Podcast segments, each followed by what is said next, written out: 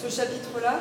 Et donc de là, j'ai commencé à, euh, développer une pratique où, euh, par le biais de fanzine, j'ouvrais et fermais certains chapitres. Donc euh, il y a eu notamment un fanzine que j'ai fait sur une fête qui a eu lieu au Calao, à Combry, l'ancienne discothèque,